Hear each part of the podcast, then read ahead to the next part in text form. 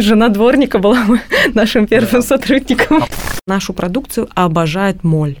В данный момент мы должны быть примером для наших сотрудников и излучать позитив и оптимизм, потому что иначе им тоже будет очень тяжело. Всем привет! Это подкаст «Конструктор бизнеса». Я Катя Кухаренко. А я Надя Донских. Сегодня у нас в гостях брат и сестра Гузель и Раиль Латыповы, основатели проекта «Эко-снеки». Это компания, которая производит натуральную пастилу и чипсы. Гузель начинала этот бизнес, будучи в декрете, и за три года небольшое домашнее производство выросло в бизнес с прибылью в 6 миллионов рублей в год. Сегодня мы будем разбираться, как превратить хобби в успешный бизнес, выделиться среди других эко-френдли проектов и продолжить расширять производство.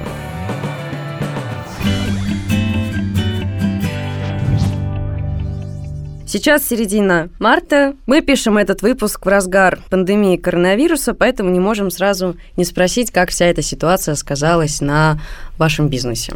Всем здравствуйте. Именно сейчас такой момент, когда в России как будто накал страстей с каждым днем все возрастает. И, конечно, это не может не сказываться и на нашем настроении, и на нашем бизнесе. Вот буквально вчера тут Раиль меня успокаивал и говорил, что так, Гузель, ты успокойся, пожалуйста, ты что-то стал слишком нервничать. И он очень правильную вещь сказал, что именно в данный момент мы должны быть примером для наших сотрудников и излучать позитив и оптимизм, потому что иначе им тоже будет очень тяжело. И в таких условиях работать, конечно, тяжело. У нас в данный момент основные продажи – это продажи интернет-магазина. И, кроме того, у нас есть две розничные точки, которые мы открыли буквально одну в конце ноября и вторую в феврале буквально. И получается, что вот как раз розничные точки, они очень страдают. То есть я не могу сейчас пока сказать, что у нас сильно просели, допустим, продажи интернет-магазина, но продажи на розничных точках очень сильно упали. Последние дни мы терпим убытки. Ну да, люди закупают гречку, рис и остальные продукты первой необходимости, и, наверное, сейчас не до эко-снеков и да,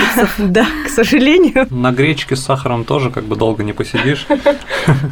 Все-таки хочется разбавлять это все. Ну, поэтому, слава богу, не можем пожаловаться, что у нас упали продажи с интернет-магазина. Наши клиенты постоянно, они понимают, что это нужная им продукция, и они заказывают. А сколько они заказывают вообще, в принципе, в обычное время? Сколько заказывают в день? В обычное время, то есть это не предпраздничные, не Новый год и не 8 марта, это примерно 5-10 заказов в день в Новый год и 8 марта, соответственно, там оно пропорционально увеличивается, там доходит до 30, до 50. Но сейчас в среднем мы продолжаем такую ровную тенденцию, там 5-10 заказов в день приходит. При этом иногда бывают там просадки небольшие, иногда бывает чуть больше, но в среднем вот так. Мы слышим сейчас теорию, что, в принципе, во время вот этого кризиса и коронавируса очень много людей сейчас закупается продуктами, и в том числе разные ЗОЖ-магазины, вегетарианские магазины процветают. Наш пока не процветает, но, возможно, мы просто что-то делаем не так в плане маркетинга, и вот мы сейчас активно работаем, там снимаем дополнительные дополнительные противокоронавирусные наборы, то есть, ну, там, чтобы можно было сразу активно закупиться и пастилой, и медом, и Витаминные разные, коробки, да, да витаминные создаем. такие коробочки. Если мы их правильно сейчас донесем до аудитории, то в целом, я думаю, что мы до конца марта будем эти коробочки развозить, и у людей будет приятное впечатление от того, что мы позаботились, какое-то специальное предложение для них придумали. Плюс мы там делаем какие-то акции в плане бесплатной да, сейчас доставки. мы решили делать бесплатную доставку. У нас была от 5000 рублей, теперь бесплатная доставка от 1000 рублей. Тут еще стоит сказать такой момент. У нас два направления направления бизнеса. То есть одно направление – это, собственно, производство полезных снеков без сахара, а второе направление – это продажа оборудования для как раз сушки и продажа обучения. Вот как раз продажи оборудования и обучения у нас выросли сейчас. Это нас не может не радовать. То есть люди, видимо, задумываются о том, что вот сейчас им стоит э, в такое оборудование вложиться, а кто-то создает и похожие бизнесы у себя в регионах. Обучение мы продаем в вебинары уже готовые. За все время, как мы продаем оборудование, наверное, больше двух с половиной 2,5 тысяч единиц оборудования мы продали. И, соответственно, по России появилось очень много фермеров, очень много аккаунтов, которые, в принципе, тоже начали в своих городах развивать вот это производство. Потому что, когда мы начинали это дело 3,5 года назад, люди вообще, в принципе, не знали, что это за продукт.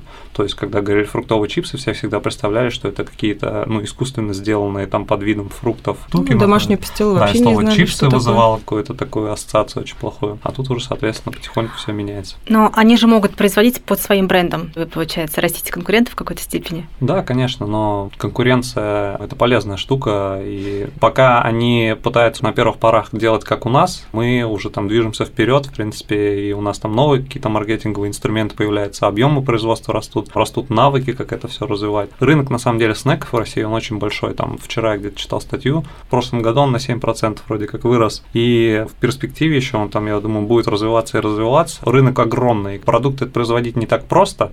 Да, поэтому... это непростой продукт в производстве. Вот сейчас э, объясню, почему, собственно, мы решили в какой-то момент начать продавать оборудование и еще и обучение. Мы продаем тоже оборудование, на котором сами сушим. По большей части ту же пастилу мы сушим только на новозеландских сушилках, дегидраторах, и большую часть фруктовых чипсов мы тоже производим, ну, половину точно, на, тоже на этих новозеландских дегидраторах. Это домашние, по сути, сушилки, они не промышленные. Именно поэтому такого высокого качества получается продукт. Но именно поэтому он такой высокий в себестоимости, его невозможно в супер больших масштабах производить. Но стало ясно, что мы-то можем продавать обучение, так как мы вот первопроходцы, да, и за счет этого, собственно, мы можем не бояться за то, что у нас сильно просядут продажи продукции. Интерес аудитории все больше растет. В принципе, у меня с самого начала все шло через сарафанное радио. И сейчас все равно клиенты рекомендуют там своим друзьям, у нас очень много отзывов, и за счет этого постоянно прирост идет. Насколько увеличилась прибыль с появлением этих сушилок и курсов? Она у нас выросла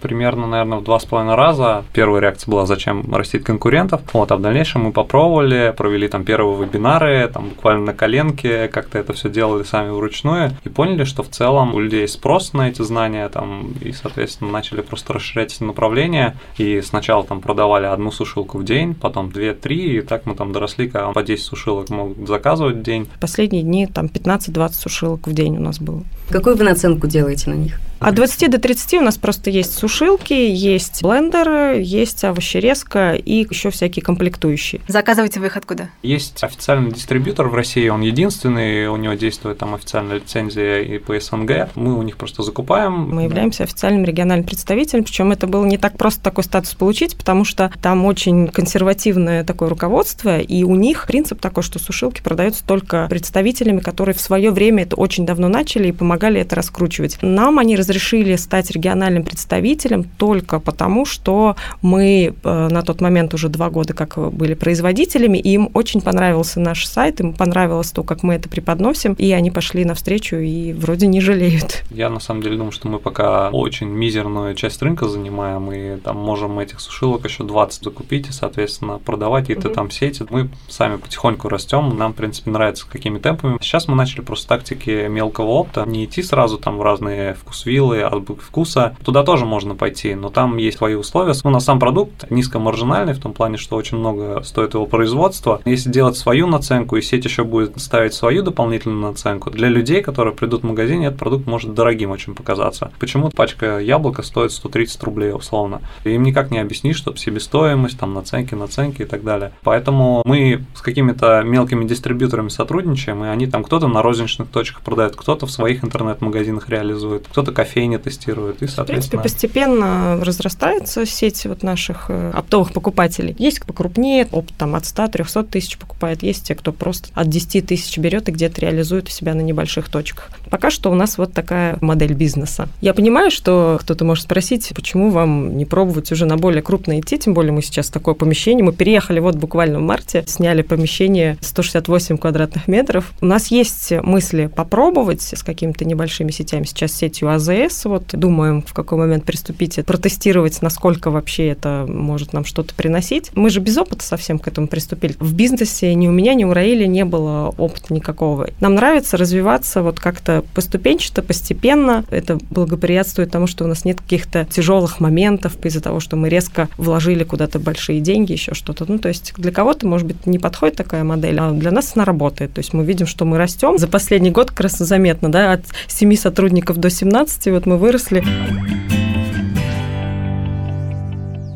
Давайте тогда, раз мы заговорили про ступеньки, с чего вообще все началось? Я сидела в декрете с ребенком, ему был один год, когда я задумалась, что нужен мне какой-то дополнительный источник дохода. Ну, было финансово тяжело. Я стала искать разные варианты и начала смотреть на Ютубе многочисленные ролики про бизнес. Как раз это самый был подъем вот этих вот э, роликов о том, как там создай бизнес с нуля. И решил попробовать, почему нет. Где-то в августе 2016 года я создала проект Экоснеки. Хоть хоть он был первый год совершенно такой домашний, и больше покупателями были друзья и друзья друзей, но уже на Новый год я выставила на продажу подарочные наборы. И людям это настолько зашло, было столько заказов, что Раиль приехал, мне помогал, был и курьером, и помогал мне тогда систематизировать финансы, и он задумался тогда над тем, чтобы присоединиться ко мне, он увидел перспективы. Я на тот момент была мама-одиночка, я не могла себе позволить ни какое-то помещение снять, было вообще непонятно, могу ли я на этом вообще зарабатывать. Первый год был такой, а дальше уже мы переехали на производство. Но у вас было уже это специальное оборудование? Или вы просто на подоконнике там как-то раскладывали? Нет, конечно же, у меня, собственно, я почему начала сушить это, пробовать сушить на продажу, потому что у меня уже был в тот момент дегидратор вот этот, людям нравилась моя продукция, и через месяц уже я купила второй дегидратор, еще через полтора месяца я наняла помощницу, потом я ее уже взяла с декабря на полный день, вот так постепенно рост и пошел. Еще я участвовала в ярмарках, то есть я попробовала сразу же в первый месяц, как я запустила проект, я в базар участвовала, на следующий месяц еще вот в маркете поучаствовала. Ну, сколько же там? Там типа 15 тысяч была в первый раз выручкой, около 7, наверное, была моя прибыль. На второй раз это уже было побольше, там раза в два. А потом уже пошли продажи, когда подарочных наборов. В декабре 2016 я заработала там свои первые 200 тысяч рублей чистыми, и для меня это прям были большие деньги, и я поняла, что так, перспектива-то есть. Первая девушка, с которой вы начали работать, сложно было ее найти? Она как-то особенно занималась тоже приготовлением пастилы или как? как Там была смешная история. Был дворник во дворе, помогал мне носить фрукты в дом. И я как-то просто у него спросила, я говорю, у тебя жена есть? Он говорит, есть. Я говорю, она может помочь мне приходить с ребенком сидеть? Я думала, только придется только с ребенком. Он говорит, ну давай приглашу ее. Вот, она подошла, мы пообщались, она мне так понравилась, такая очень приятная. Я сначала думала, что он только с ребенком будет сидеть, а потом заметила, что вообще-то она по дому у меня убирается с огромной скоростью. Я подумала, так она, может быть, так же быстро будет, допустим, чипсы мне, яблочки нарезать. Все, и вот так.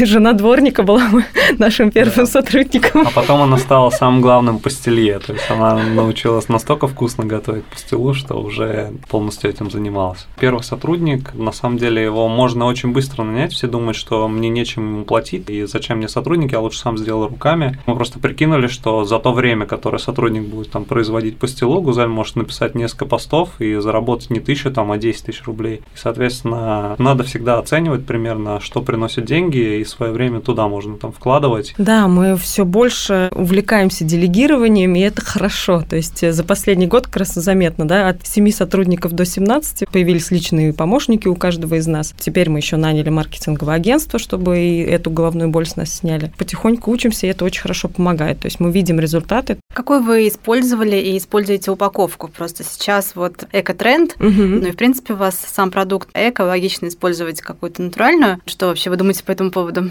Это моя боль. Мы в последний год очень сильно задумались о том, чтобы свой бизнес сделать максимально эко и про эко-упаковку, естественно. Пока мы поставили на производстве раздельный сбор макулатуры и пластика. И дальше у нас, естественно, пошла идея, как бы нам упаковку-то сделать эко. У нас сейчас крафт-пакеты, в которых возим, зиплок крафт-пакетов, которые запаковываем. Это не поддается переработке, оказывается. И хотя компания-производитель пишет, что это все очень быстро гниет в земле, но гниет та часть, которая из бумаги сделана, пластиковая эта часть остается. В России пока нету перерабатываемой такой хорошей упаковки. То есть мы сейчас смотрим варианты за рубежом. На фоне повышения курса евро и доллара я не знаю, конечно, когда мы сможем себе позволить, когда наши покупатели смогут позволить покупать себе продукцию в такой упаковке. Поэтому приходится иметь дело с тем, что есть. Стараемся минимизировать наш экослед и привезут сегодня, как называется эта штука? Инсикатор такая вещь, которая устанавливается под раковину, и, соответственно, она будет измельчать все пищевые отходы в принципе, у нас сейчас количество отходов минимизируется чуть ли не на 90%, потому что это было в основном пищевые отходы, какая-то макулатура, пластик, соответственно, с макулатурой пластика мы уже давно разобрались, оставалось только вот с пищевыми решить. Ну, посмотрим, как эта штука себя покажет в деле. В плане упаковки, да, будем дальше разбираться. Но это на самом деле такая еще и открытая ниша, если сейчас как раз обсуждать в плане вот этих эко-тенденций, то, наверное, эко-упаковка, есть прям потребность в рынке в этой упаковке. Многие даже заявляют, что да, наша упаковка эко, но вот когда когда там приезжаешь и общаешься с теми, кто занимается переработкой, они говорят, нет, это не перерабатывается. Если говорить про поставщиков, вот у вас очень много фруктов, овощей. Как найти надежного поставщика? Первые два с половиной года мы все закупали самостоятельно. Для меня это был такой важный момент. Я хотела контролировать полностью процесс закупки фруктов, потому что от качества фруктов зависит качество конечного продукта. Ну вот, допустим, что такое домашняя пастила? Это высушенное пюре из фруктов фруктов. То есть мы перемалываем блендером фрукты, допустим, добавляем туда куда-то овощи, куда-то там орешки, куда-то мед. Полученное пюре из этих фруктов и ягод мы высушиваем в дегидраторах. Вот это пастила. То есть туда ни сахар, никаких, никаких либо консервантов, ничего не добавляется. И для меня было очень важно, чтобы это был максимально качественный продукт, как делают э, в промышленности, да, могут сразу скопом все фрукты, ягоды идти, потому что ну, все равно все в огромном чане туда закинул сахар, это и все не чувствуется. Мы производим без сахара, поэтому одна тухлая клубничка попадется, все, весь вкус клубничной пастилы испортится. Сначала мы все делали, сами выбирали, потом постепенно стали доверять это человеку, который закупает все в разных местах. Есть огромный оптовый центр Food City, он сам занимается продажей фруктов, у него точки там, и э, он разбирается тоже в них. Но первое время я его тоже постоянно контролировала, и сейчас продолжаю контролировать, смотрим, какого качества он привозим, обсуждаем, что не так. Расскажите про свое производство вот в странах Азии, в Таиланде я читала, что там вы тоже производите пастилу. Не совсем так, не мы производим э, пастилу, мы закупаем у наших друзей, которые живут на острове Бали и на острове Пхукет в Таиланде уже готовые высушенные фруктовые чипсы. Пастилу нет, потому что это слишком дорого, получается, там стоимость доставки очень дорогая. Как получилось? Два года назад я поехала в Таиланд, попробовала, какие там фрукты, и обалдела. Я думаю, ну ничего себе, насколько вкусно, это ж если засушить, что ж будет? Опубликовала пост в Фейсбуке, и мне написали, что мы тут живем на острове Пхукет, мы могли бы тут организовать производство. Попробовали пробную партию, вот они засушили нам манго, ананасы, бананы, папайя, папайю и что-то еще прислали, и безумно было вкусно. И э, мы решили, что так, ну, будем пробовать теперь тайские фрукты еще. Предложили нашим покупателям экзотическую новинку. А благодаря такому производству друзья на Пхукете смогли обеспечивать образование своей дочери. Тоже хорошо. Сейчас закрываются границы. Вы будете готовы, допустим, переключиться на наших фермеров? Да, мы уже переключились частично. Вот, да, у нас есть еще такое направление, как фермерские сладости. То есть в тот момент, когда мы стали продавать оборудование, очень много у нас купили сушилок в регионы и стали поступать вдруг предложения. У нас такая шикарная теплица с клубникой. Попробуйте, какая у нас получается пастила. Оцените. Кто-то присылал просто, чтобы мы оценили, кто-то уже прям предлагал, а может быть, вам интересно попродавать, посмотрите, какая у меня хорошая получается пастила там из алтайской облепихи. И мы такие, а мы вот не можем похвастаться тем, что у нас есть пастила из алтайской облепихи в ассортименте. И вот постепенно, пробуя вот такие образцы из разных уголков России, произведенных там фермерами, у нас закрутились прям очень в голове шестеренки. Блин, так хочется, чтобы у нас в ассортименте вот такое же было, такого качества, но мы не можем производить здесь. Во-первых, не позволяло еще тогда помещение, а во-вторых, э, мы понимали, что пока ты привезешь облепиху с Алтая, во-первых, она у тебя золотой выйдет за счет доставки, доставки. Во-вторых, она там перепортится, либо ее замораживать, потом из замороженной, ну, тоже как бы потери качества. У Раиля был очень большой страх, как контролировать качество. Но постепенно стало понятно, мы требуем, чтобы нам прислали видео, как это производится, как собираются ягоды, где они собираются, либо там закупаются, как выглядит процесс приготовления, как выглядит помещение, форма одежды, как это упаковывается, потому что как только это произвели в сушилке, это необходимо тут же переместить в вакуумные пакеты и закрыть, потому что нашу продукцию обожает моль.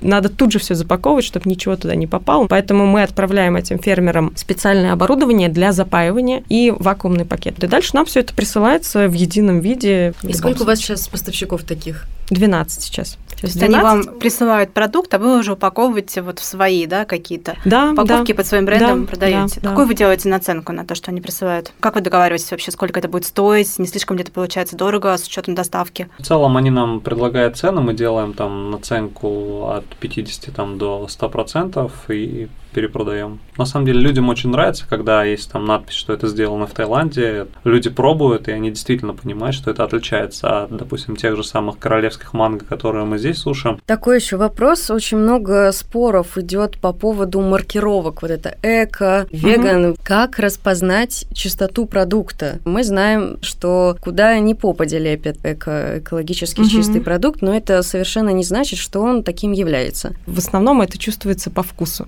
Потому что в том же Таиланде, я помню, зашла в магазин поискать сушеных фруктов. И все, что я там не находила, все было с сахаром. Я так и не смогла там найти нигде, ни в одном супермаркете, ни в одной точке продукт высушенный без сахара. Хотя там написано в каких-то даже без сахара. Но я ем, я же знаю. Конечно, обыватель может и не понять, допустим, что в этом манго есть сахар. Кроме того, если, допустим, в ту же пастилу, сейчас много пастилы появилось э, на прилавках, но э, ты пробуешь на вкус и понимаешь, ага, там либо желатин, либо агар-агар. Во-первых, потому что он толще. Пастила домашняя, хорошая, без всяких добавок, она не может быть толстой. Она тоненькая, где-то миллиметр, там, наверное, максимум, там, даже до двух, наверное, не доходит. А эта пастила, она все равно такая толстенькая чуть-чуть, она очень ровная. Я как производитель это понимаю, что да, тут уже явно что-то добавлено. Как обыватель это может понять? Если вы видите, что пастила очень блестящая, она прям такая красивая, лосница, там, скорее всего, есть сахар, потому что без сахара она будет э, такой тусклый все-таки, она не будет блестеть. Желатин производится из кожи, сухожилий, Свинок. из, из, да, из свинок. Только кожа. Из животных. Да, да. Из хрящей, костей животных. Вегетарианцы тут точно сразу не захотят такой продукт. Ну, а во-вторых, все равно это не очень полезная все-таки получается штука, желатин. Есть чуть более полезный агар-агар, из водорослей его делают. Но опять-таки при его производстве добавляют очень много каких-то химических там соединений, и все равно пастила на вкус получается другая. Ну, агар-агар, насколько я еще знаю, если его очень много употреблять, то он слабительным эффектом обладает. А пастила такая штука, что ее пробуешь, и невозможно остановиться, и можно съесть пару листов и провести потом,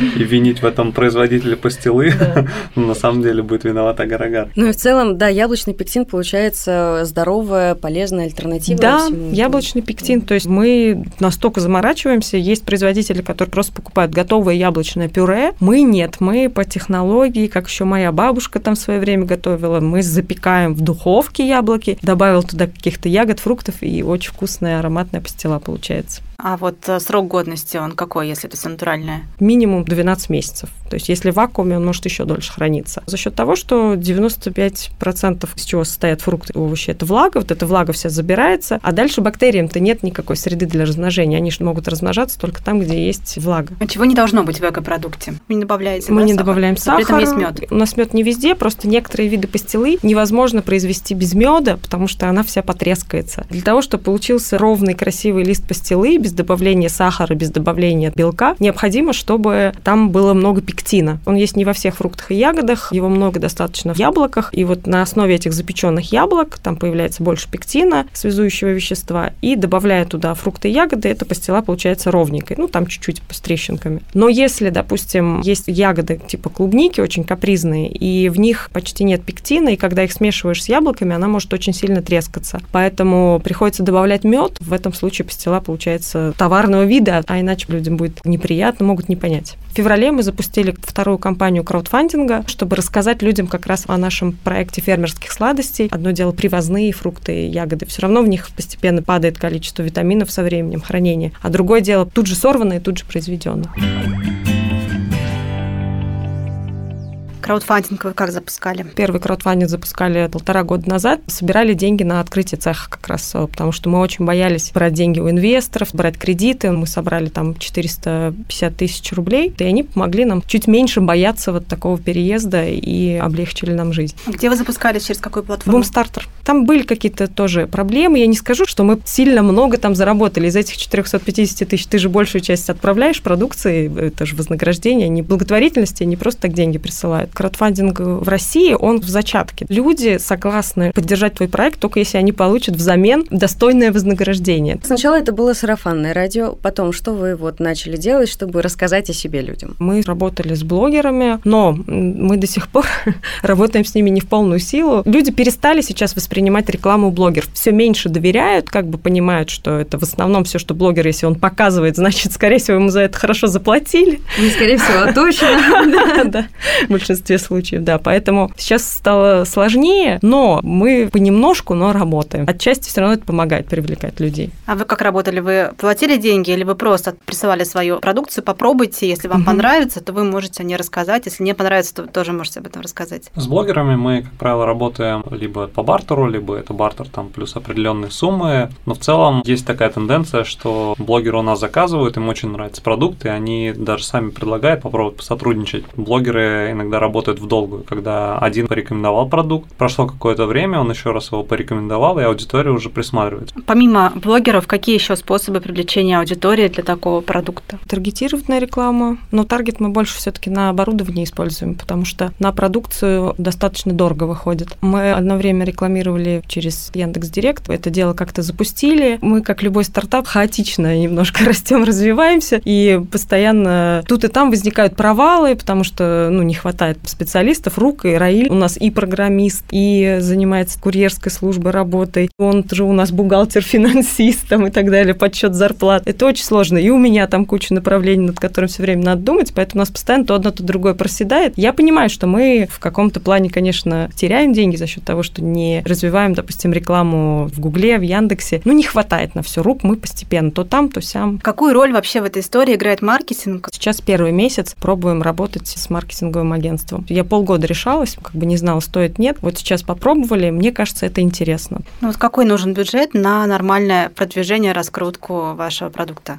Ну, мы с прошлого года, на самом деле, прям значительно поменяли стратегию. То есть до этого мы там тратили, не знаю, 30 тысяч в месяц, наверное, до прошлого февраля. И это был весь наш бюджет на маркетинг, в принципе. Мы там просто тестировали где-то рекламу там ВКонтакте, рекламу в Фейсбуке, еще где-то. Где-то я там сам пробовал настраивать, где-то мы нанимали сотрудников. Просто в один момент у нас получился очень крутой ролик по именно оборудованию. И там была история о том, что на Ютубе вышел про нас выпуск в одном из бизнес-блогов. И тогда как раз очень хорошо стрельнул таргетированный таргетированную рекламу в Инстаграм, и мы начали активно в нее вкладывать деньги, и там у нас прям бюджеты росли как на дрожжах. Мы быстро вышли из этого барьера в 30 тысяч, и там были у нас и 100, и 200, и 500, и 700 там, тысяч в месяц на рекламу. Сейчас мы это более-менее стабилизировали, то есть 700 тысяч на рекламу можно тратить, но не факт, что это эффективно, поэтому мы постепенно сейчас адаптировали, ну и выяснили, что лучше всего работает, и там уменьшили бюджеты. Но в целом кардинально наш бизнес вырос именно тогда, когда мы прибавили бюджет на маркетинг маркетинг. Ну, то есть 300 э, тысяч условно в месяц ну, хватает? примерно, да, плюс-минус, там от